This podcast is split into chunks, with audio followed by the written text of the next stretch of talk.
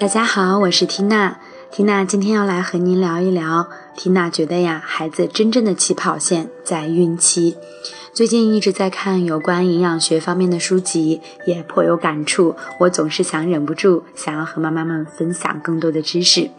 话说呢，人类是怎么样进化到今天的？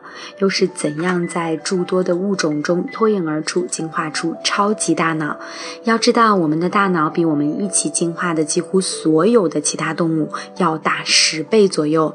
一个在科学界中逐渐得到的确认理论是，我们的祖先可能选择了一个最好的环境。加拿大呢，维克多利亚大学的教授也一直在强调，在我们祖先进化的一个关键时期。他们充分利用了水边养分非常丰富的环境，吃贝类、甲壳类和鱼类，从而获得了高水平的必需脂肪酸和多种营养素。这些物质都是发展人类复杂大脑和神经系统的必需物质。没错，缇娜是想借此说，营养真的很重要。过去我们认为人体就像是一台机器，现在我们更加相信人体是一个生态系统。机器坏了可以修，而生态系统有问题，要做的是撬动它本身的自我修复能力。各种营养素更像是这个系统中必不可少的生化物质。人类代代遗传下来的基因承载的，更多的时候是一种能力。当我们的能力与环境相匹配时，可保健康。基因是遗传的，基因如何表达，却与环境、土壤、各种生化物质相关。我们提倡少食多餐，在同等能量摄入标准下，尽力的做到食物的多样化。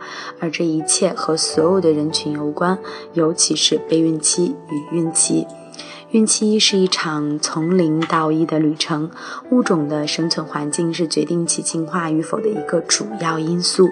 孕妈的状态不就是胎儿生长发育、将基因表达到最优处的环境吗？我们可以来举例说明，比如在整个孕期，叶酸需要持续摄入。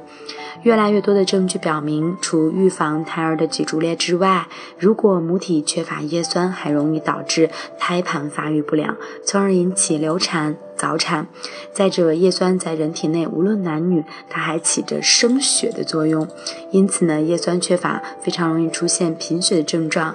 同时，准爸体内如果缺乏叶酸，会导致精子的活力较低，或者是染色体异常，这些都有可能导致妻子受孕难、怀孕后易流产，或者是出现新生儿的出生缺陷。送给孩子最好的礼物，是尽我们最大的努力送给孩子一副健康的系统。孕期营养重要性除了叶酸还有很多，再比如铁。铁呢，负责血红蛋白的形成。血红蛋白是红细胞中携带氧气的一种蛋白质，而人类是需氧动物，几乎所有的生命活动都要在氧气的参与下进行。同时，随着胎儿生长，对铁的需求也会增加，尤其是在孕中期和孕晚期。怀孕期间，孕妈持续缺铁，会引起胎儿早产、低体重、增加婴儿的死亡率等等等等。假如呢，我们有一个机会可以窥探人体的内在，看看整个生命活动如何进行，也许我们会惊讶地发现，人体会倾其一生努力在做的，只不过是在不断提高自身的适应能力，以面对复杂多样的外在环境。在提高的过程中，各组织细胞之间的配合一定少不了各种生化物质的参与。从这个角度来说，我们摄入的食物提供了大部分所需的生化物质和各种分子。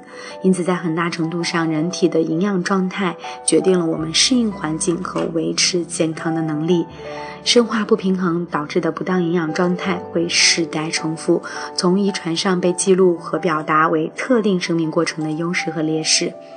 总之，在不同的环境中，基因会有不同的表达。让孩子真正的赢在起跑线上，缇娜觉得要从重视孕期营养开始，一点一滴，不虚无华。